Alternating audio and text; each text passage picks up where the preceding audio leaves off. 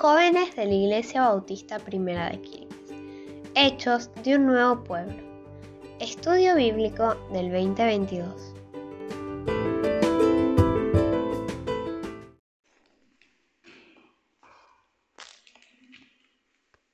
Ahí está. Em,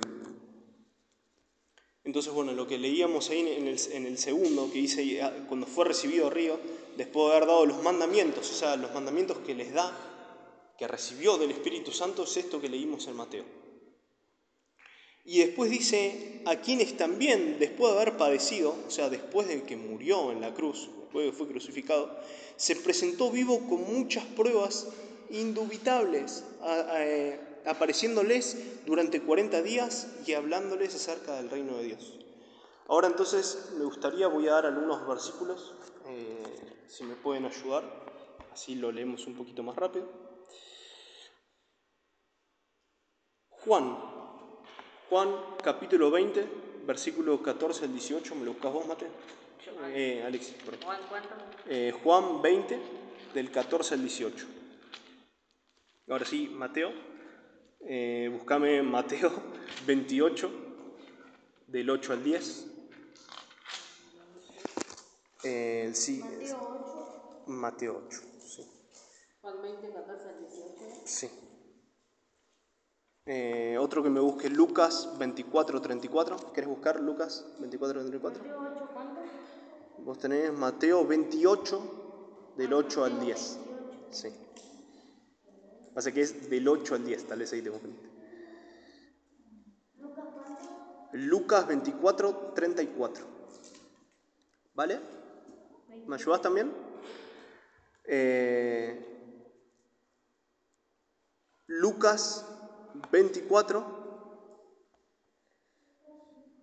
O Marcos, perdón, mejor Marcos 16, que ese es un poco diferente. Marcos 16, del 12 al 13. Eh, después Juan.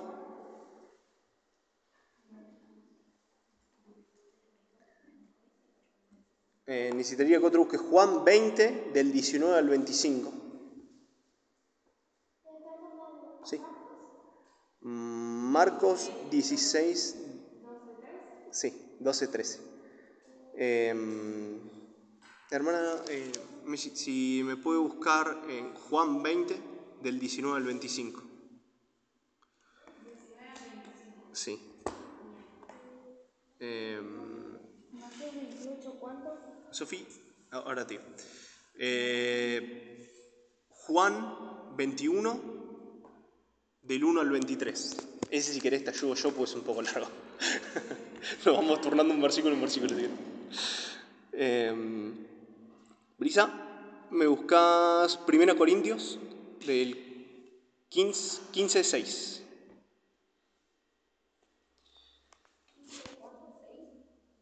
15, 15, 7, perdón. 15, 7 y 6. En realidad al revés, ¿no? 6 y 7 sería. Eh, y allí búscame Hechos 1, de 9 al 12. ¿Del 9 al 12? Sí, poquito, son tres versículos. Bueno, ¿ya lo tienen más o menos todos? Mateo 28, ¿cuánto era el mío? El tuyo era Mateo 28, del 8 al 10.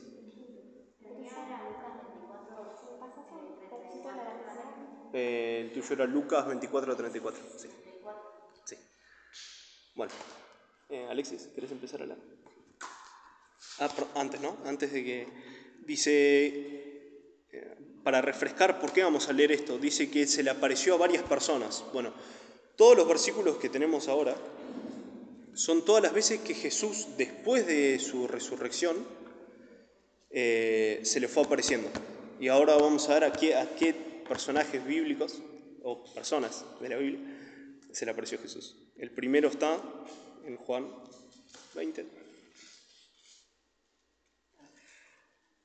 Cuando había dicho esto, se volvió y vio a Jesús, que estaba allí, mas no sabía que era Jesús.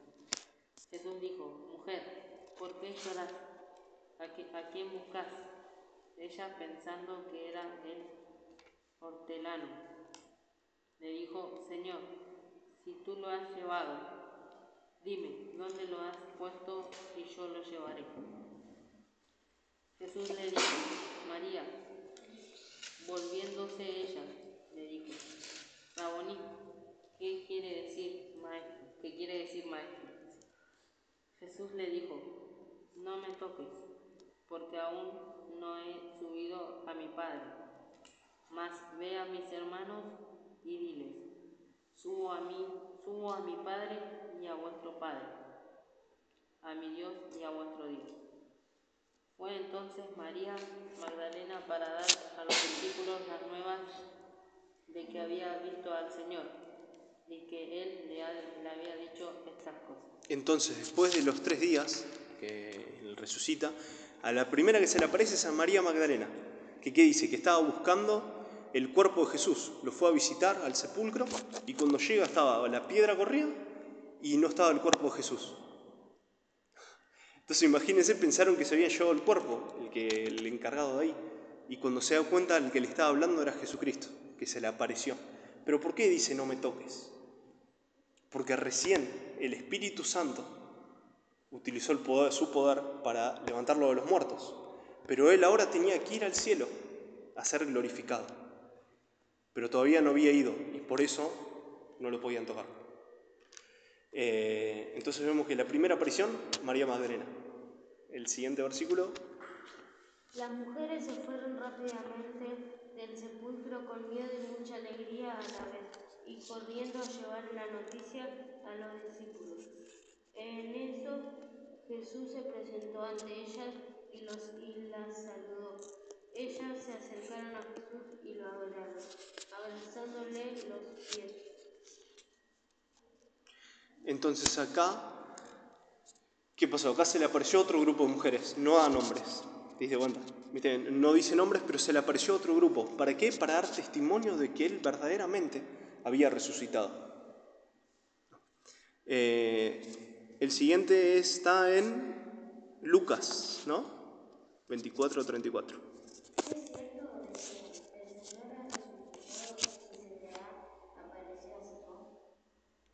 ¿Quién era? ¿Se recuerdan quién era Simón? Uno de los. Sí. ¿Quién?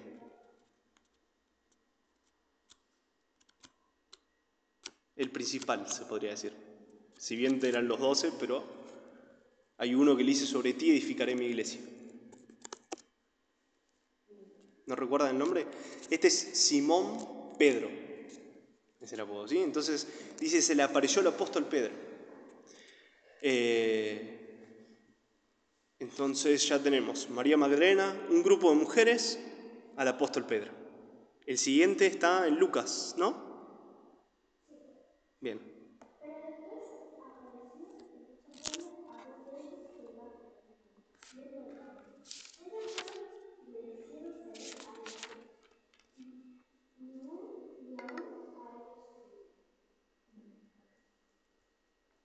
Bueno, ¿Cuál te había dado, perdón? Lucas. Ah, no, Marcos, no te había dado, perdón.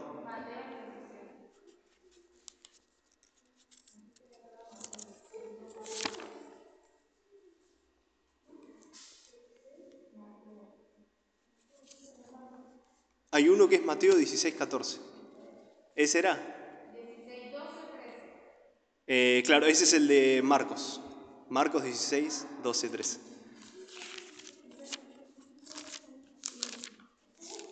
¿Cómo? Ah, ¿lo leíste? Ah, perdón, perdón. Entonces no, no, escuché, no escuché bien, perdón.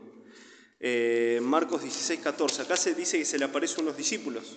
¿Sí? De, sí.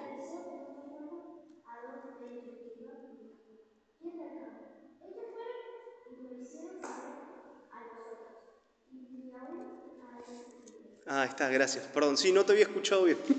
eh, mala mía. Eh, pero entonces acá vemos que se les apareció a otras personas, a otros discípulos más. Entonces ya tenemos María Magdalena, un grupo de mujeres, Pedro y estos dos. Ya van seis personas. El siguiente versículo, ahora sí, ¿no? Es. eh, ahora sí es el de Mateo, creo.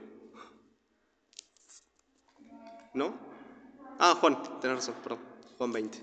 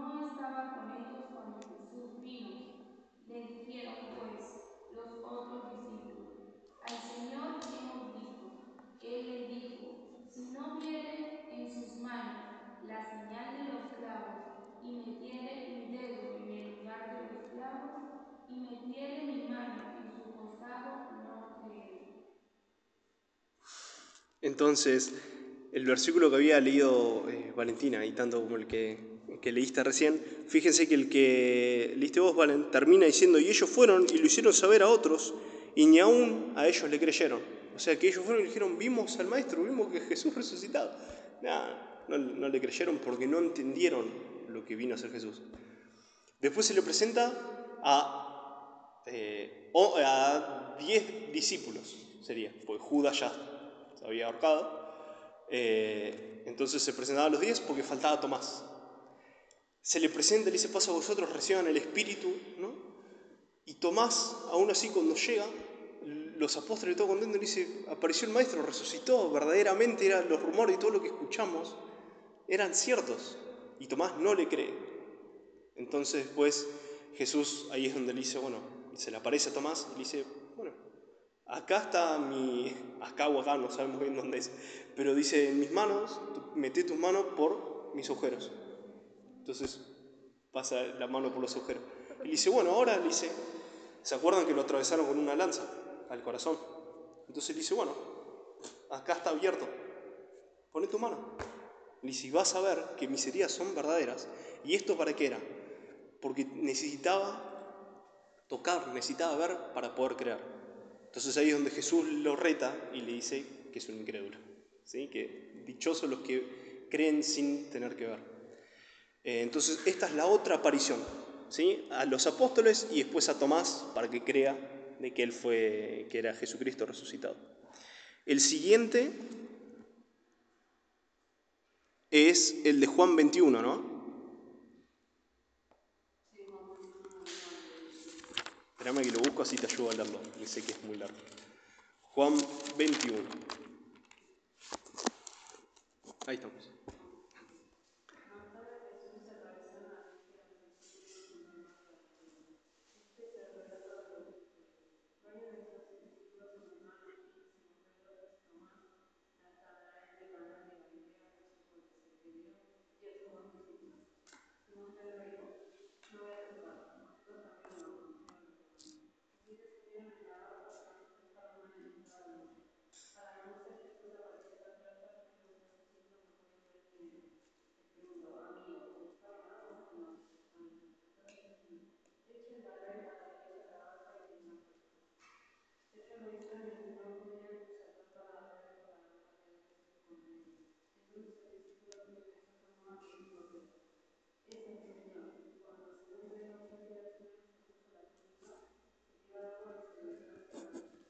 Hasta ahí, así explico una cosita y después sigo yo así, ocho versículos. Eh, entonces, ¿qué dice? Que se le volvió a aparecer a los discípulos. Pero ¿qué pasó? Lo vieron, ya lo habían visto a Jesucristo. Y después se fueron a pescar. O sea, que era como, estaban en otra todavía los discípulos, era como no estaban entendiendo lo que tenían que hacer. Entonces dice Pedro, bueno, yo me voy a pescar, dice Pedro. Y todo lo demás diciendo, si Pedro va, vamos a seguirlo. ¿Cómo? Claro, después de que ya sabían que había resucitado. Eh, fíjense que el, relato de la incredulidad de Tomás, cuando Tomás mete la mano y todo lo que dice recibir el Espíritu, eso es un versículo antes, un capítulo antes. Un capítulo después están pescando. Entonces dice que no pescaban nada y ahí es donde Jesús se aparece y le dice, hijitos, le dice, mis hijos todavía no, no pudieron pescar nada. No, entonces tiren ahí y van a sacar. Cuando empiezan a, eh, cuando tiran la red, dice que ahí, eh, entonces aquel discípulo a quien Jesús amaba, ¿sí? el que está escribiendo esto es Juan. Y él, él mismo se escribe el discípulo amado, como que Jesús era el, que me amaba.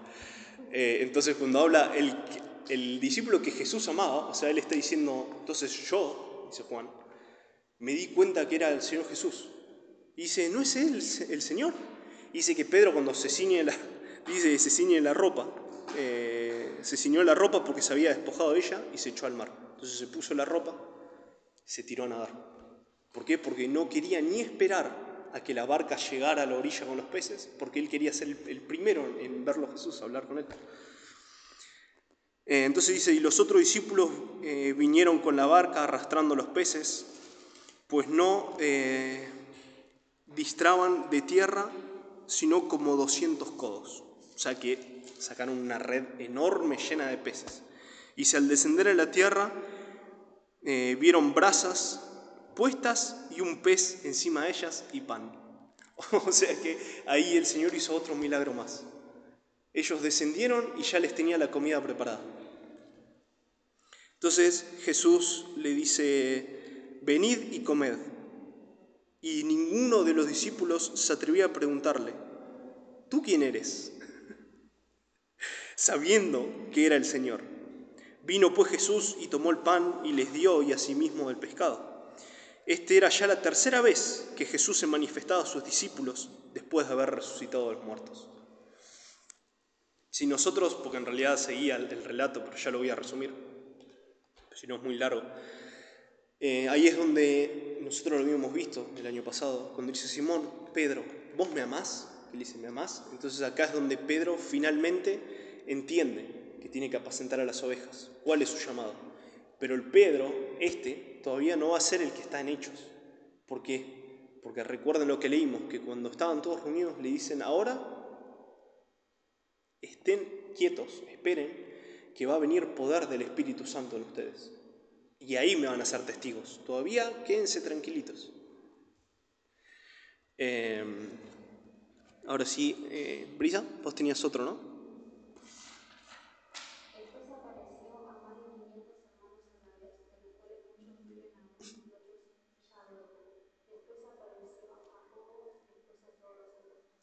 Entonces, esa es otra aparición. Que dice que se le apareció a Jacobo, a su hermano, y después a 500 personas. Entonces, ahí están todas las apariciones y falta una más, que es la que tenemos. Es, exacto. Habiendo dicho esto, mientras ellos lo miraban, fue llevado a las alturas hasta que una nube lo ocultó de su vista. Ellos se quedaron mirando fijamente al cielo mientras él se alejaba. De repente se le acercaron dos hombres vestidos de blanco que le dijeron, Galileos, ¿qué hacen aquí mirando al cielo? Este mismo Jesús, que ha sido llevado de entre ustedes al cielo, vendrá otra vez de la misma manera de la que lo han visto irse. Entonces esta es la última vez que Jesús se le aparece a los discípulos, bueno, que estuvo en la tierra, ¿sí? Que es cuando Él asciende al Padre. Dice, estaban todos los discípulos alrededor mirando cómo siguió. Me lo imagino, ¿no? Todos como tristes, como diciendo, bueno, como se va el Señor y va desapareciendo, y es donde se le aparecen los ángeles, que le dice, ¿qué están mirando? Como así como lo vieron, va a volver. ahora ustedes concéntrense en lo que tienen que hacer. ¿Qué era? Por el momento era esperar a que descienda a poder. Eh, entonces, si nosotros retomamos la lectura de Hechos 1, acá dice, ¿no? Y estando juntos les mandó que no se fueran de Jerusalén, sino que esperasen la promesa del Padre Espíritu Santo, la cual les dijo, oísteis de mí. Porque Juan ciertamente bautizó con agua, mas vosotros seréis bautizados con el Espíritu Santo dentro de no muchos días. Entonces, voy a. No sé si tengo espacio en el pizarrón. Muy poco. Vamos a ver. sí, Voy a hacer un cuadrito. Si no lo ven, bueno, después mm, lo hago lo último. Pero bueno. Entonces.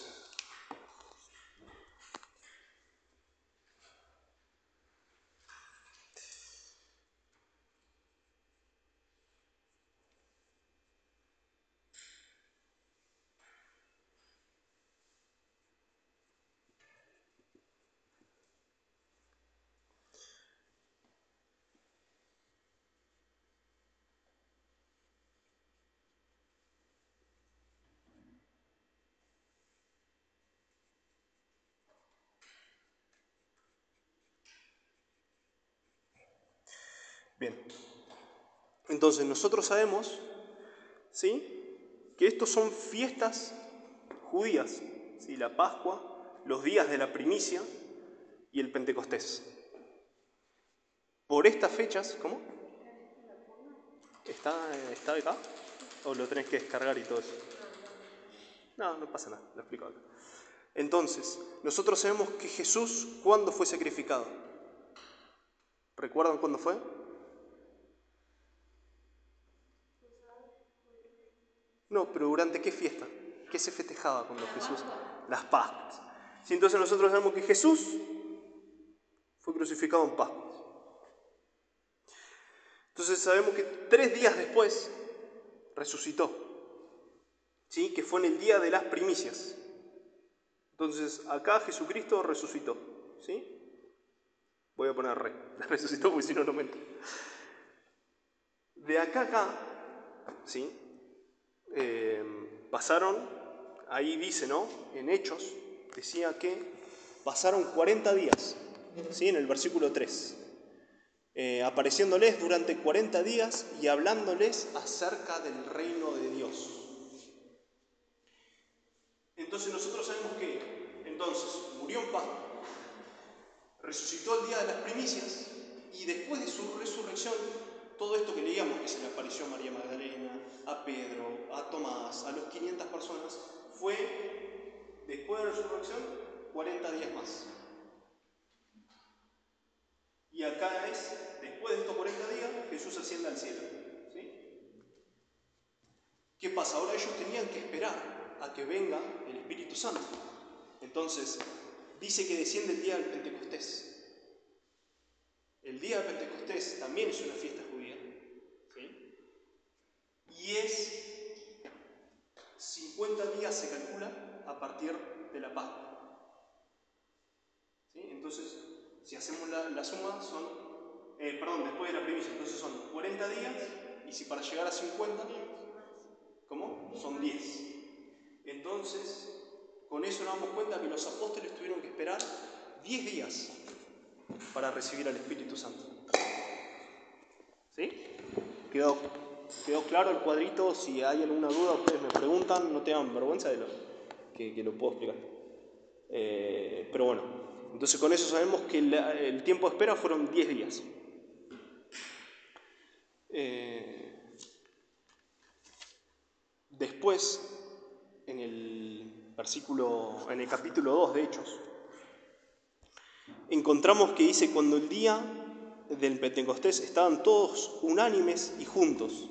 Esto me voy a agarrar un poquito, le voy a sacar un poquito de otra clase a Dani. Eh, pero porque dice, y de repente vino del cielo un estruendo como viento recio que soplaba, el cual llenó toda la casa donde estaban sentados. Y se les aparecieron lenguas repartidas como de fuego, asentándose sobre cada uno de ellos, y fueron todos llenos del Espíritu Santo, y comenzaron a hablar en otras lenguas, según el Espíritu le daba que hablasen. Entonces, ¿por qué leo eso? Para que vean que la promesa esa se cumplió. Y hasta el día de hoy, ¿por qué se habla del poder del Espíritu Santo, el bautismo del Espíritu Santo? Porque nosotros hoy tenemos al Espíritu Santo con nosotros. Ustedes saben, cuando nosotros aceptamos al Señor Jesús, viene con todas esas bendiciones y junto con el Espíritu Santo. Y ahí hice una lista de las cosas que hace el Espíritu Santo por nosotros y por qué es tan importante saberlas tener en cuenta quién es. Si nosotros leemos Génesis 1, Desde el inicio del Espíritu Santo se, movía de la faz de la tierra. Y cuando Dios Padre hablaba y decía que se haga tal cosa, se hacía a través del poder del Espíritu Santo. O sea que nosotros sabemos que toda la creación, del mundo, del universo, todo fue creado con el poder del Espíritu Santo. Fíjense lo, lo que es, lo que es, ¿no? Veíamos en ese video que decía que cuando entraban al templo, los sacerdotes, si no pedían perdón, ellos te vestían con campanas, ropa con campanas y le ataban una soga al cuerpo. Entonces ellos se tenían que mover mientras estaban, mientras estaban ahí. ¿Por qué? Porque cuando los que estaban afuera escuchaban que dejaba de sonar las campanas era como... Se murió. se murió porque no estaba limpio. Y la... Y, no, perdón, te estoy tapando. ¿Y qué pasa? Y la santidad del Señor es tan pura que no puede haber pecado alrededor de él. Entonces la soga era para eso. Porque si uno entraba a ver para sacarlo y estabas en pecado, te morías también. Entonces la soga era para sacarlo. Imagínese esa pureza y ahora, gracias al sacrificio del Señor, dice, bueno, ahora el templo somos nosotros. Es el cuerpo de cada uno. Ahí reside el Espíritu Santo ahora. Eh, entonces la importancia de mantenerse limpio, ¿no? porque estamos frente a Dios. Entonces, ¿qué es lo que nos da el Espíritu Santo? Ya cuando esto ya es el final, ¿sí? Eh, quiero ver cuánto tiempo tengo.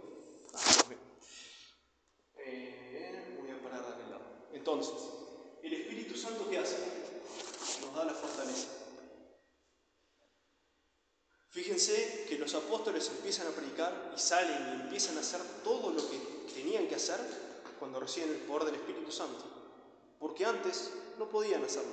¿Por qué? Porque no tenían la fuerza necesaria para llevar la vida de un cristiano. Pedro mismo, eh, 50 días antes, le corta la oreja a un guardia porque no quería que se lo lleven a Jesús. Es el mismo Pedro que 50 días después, o sea, ¿cuánto? Menos de dos meses, está predicando y se convierte en 3.000 personas y después en otro momento se convierte en 5.000 en de una semana. Eh, entonces ese Pedro era el que estaba lleno del poder del Espíritu Santo y por eso podía hacer todas esas cosas. Entonces el Espíritu nos da la fortaleza. ¿Qué más? Dice que nos ayuda a superar las tentaciones. Él constantemente nos está recordando y nos dice primero que te convence el pecado segundo que siempre está clamando por uno.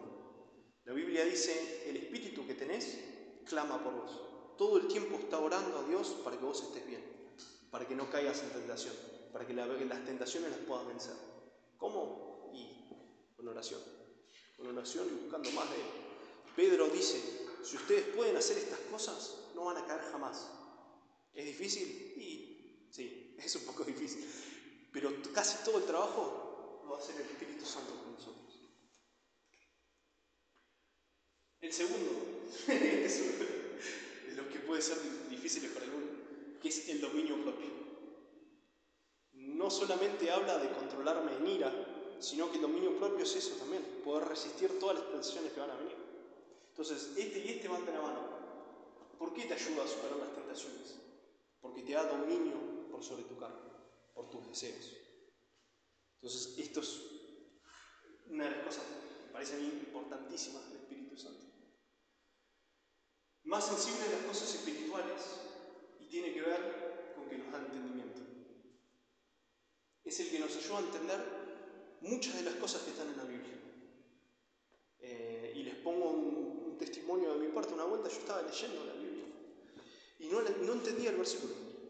No, no había, y lo releía y lo releí como cuatro veces y digo, bueno, no lo entiendo, voy a esperar a que venga papá y me lo explique. Entonces me estaba esperando y no llegaba más, no llegaba del trabajo, no llegaba. Entonces me fui a meditar, no, me fui a la cocina, estaba en la cocina, estaba sola y me puse a orar. Y le digo, Señor, por favor, dame entendimiento, porque no, no puede ser que no entienda tu palabra. Releí el versículo y me quedó re claro. Y pero ¿cómo? Si, ¿Cuál fue la diferencia? Porque busqué la guía de Dios. Le pedí al Espíritu que me revele lo que no entendía. Entonces, Él te ayuda a entender la palabra.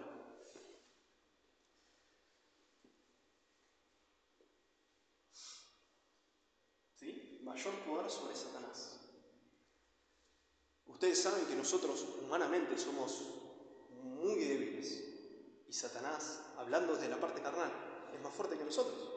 Porque no se olviden que él fue un arcángel. O sea que tiene un poder de los ángeles, Satanás. Por lo tanto, ¿es más fuerte que nosotros? Sí. Pero ¿qué pasa? Por eso está el Espíritu Santo. Porque el Espíritu de Dios no tiene comparación con lo que es Satanás. Entonces, esa otra ventaja nos da mayor poder sobre Satanás. Entonces, nosotros podemos reprender cualquier situación que nos encontremos. Nosotros sabemos que no nos puede hacer nada, porque somos hijos de Dios y su Espíritu vive en nosotros. ¿Eh? ¿Amén? Bueno, esto es lo otro que iba agarrado con esto, que clama por nosotros, está todo el tiempo orando, dice que gime, esa es la palabra que usa, como con, con gritos desgarradores a favor nuestro. Gálatas 5, me gustaría que me acompañen a leer eso.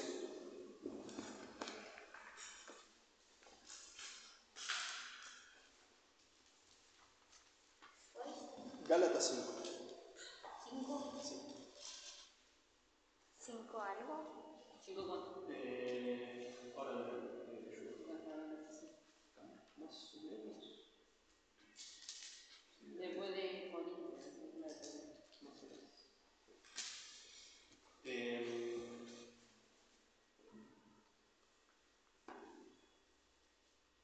Gálatas 5:22. ¿Quieren que lo leamos juntos? Todos juntos, ¿sí? Vamos, dice... Ah, eh, sí, no pasa nada. Mas el fruto es amor, gozo, paz, paciencia, benignidad, bondad, fe, mansedumbre, templanza, y contra tales cosas no hay ley. Esos son los frutos del Espíritu. Sí, entonces una vez más, ¿Cinco, uno? Cinco 5.22. Entonces es amor, gozo, paz, paciencia, benignidad, bondad, fe, mansedumbre, templanza. Dale, dale, no problema. Bueno, dale. Mas el fruto del Espíritu es amor, gozo, paz, paciencia, benignidad, bondad, fe, mansedumbre, templanza. Contra tales cosas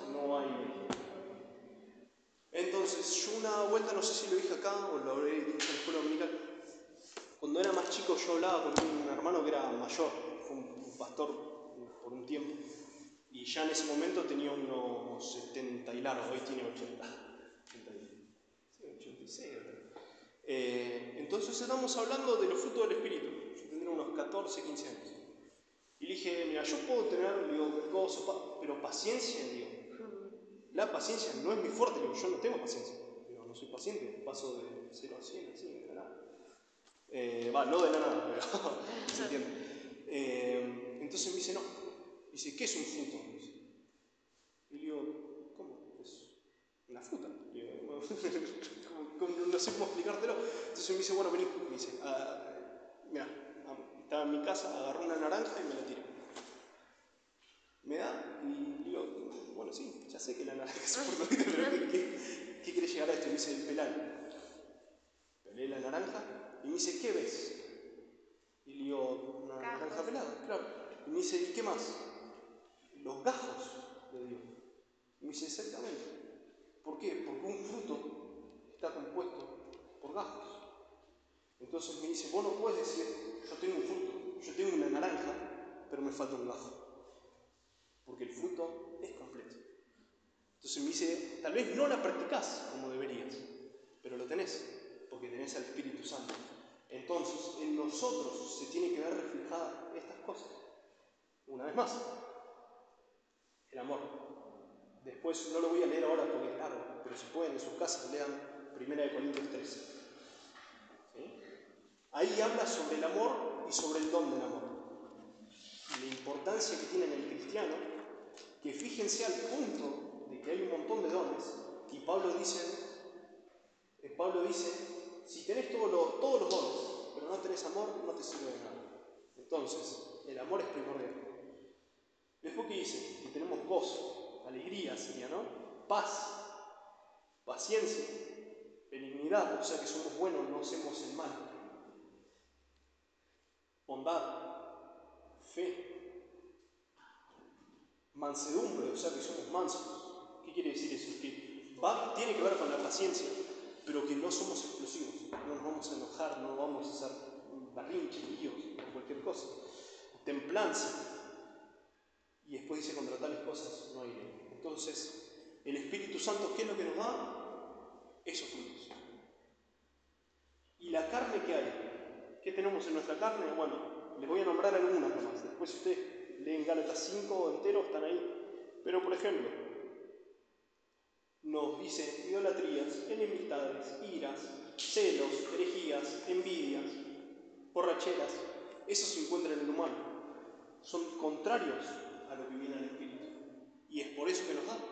Porque si no, solos, nuestro fruto es todo el resto. Entonces, gracias a ellos nosotros podemos eh, tener estos frutos. Y el último, y para mí importantísimo, son los los invito, chicos, que mañana estamos con, ¿se acuerdan? Los talleres de dones.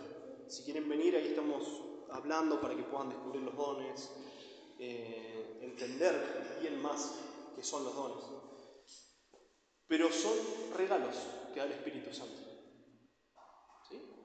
Entonces tenemos eh, el don del amor, el don de sanidad, el don de lenguas. ¿Sí? Por ejemplo, el don de sanidad es, ejemplo, hay un caso, les voy a dar un caso menor y un caso mayor. Desde orar para que se te sane algo, dolor de estómago, dolor de cabeza, alergia, lo que sea, hasta hay casos que, que quedaron registrados que una persona le faltaba un brazo. Y oraron por esa persona y el brazo se la regeneró. En el momento, o sea, se le iba regenerando el brazo. Sí, no me entra en la cabeza, bueno, así actúa el espíritu. ¿Cómo eso? Se fue regenerando. ¿Y dónde está eso? ¿Eh? ¿Dónde está? De- después se los voy a pasar. Eh, ahora no me acuerdo bien, pero es avivamiento en una calle, porque pasó en una iglesia de Estados Unidos. Quedó ¿Cómo grabado. se le iba Eh, está todo, después, después les voy a contar, después les cuento bien. Eh, pero bueno, claro. Eh, pero entonces pasaban esas cosas. Y si ustedes buscan más videos de campañas evangelísticas y todo eso, van a ver que también hay gente que tenía heridas en la pierna y se les iba cerrando las heridas. Entonces, ese es el don de sanidad, uno de lo que te da.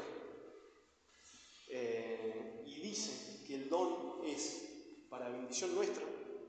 Cuando lo ponemos por obra, dice que nosotros nos alegramos, estamos contentos. Y no solamente eso, sino que edificamos a la iglesia. Entonces, fíjense lo que es el Espíritu Santo. Te da fortaleza, te ayuda a superar tentaciones, te da dominio propio, te da tus frutos, pide todo el tiempo por nosotros y encima te da regalos para que la iglesia esté más ¿No firme todavía. ¿Dónde? Pasa que estaría dentro de los. Y dentro de los dones también porque está el don de fe. Pero sí, o sea, también te da fe, porque está dentro de esos. Eh, entonces, esto lo que queríamos hablar de la clase de hoy es esto, entendamos quién es el Espíritu Santo, ¿sí? qué es lo que hace. Ustedes saben que Dios es trino, y con esto ya termino, que es Dios Padre, Hijo y Espíritu Santo. O sea que es una persona también. ¿Sí? Porque hay muchos que dicen, no, es una energía que está en el... No, es una persona más y es Dios y forma parte de la Trinidad. Y fíjense la importancia que le da Jesús, que dice, si ustedes blasfeman, o sea, si ustedes hablan mal, e insultan, dice, lo pueden hacer, mi padre dice, ustedes pueden blasfemar, pueden hablar mal, o sea, no es que lo podemos hacer, no tenemos que hacerlo, pero ¿qué dice? Tiene perdón si hablas mal de mi papá, tiene perdón si hablas mal de mí, pero el que blasfema y habla mal del Espíritu Santo es que no tiene perdón. O sea, la importancia y lo santo que es el Espíritu Santo. ¿sí? Eh, bueno, ¿hay alguna duda, algo que quieran preguntar? Eh, algo que mientras íbamos leyendo le gustaría, cualquier duda, no se queden. eh,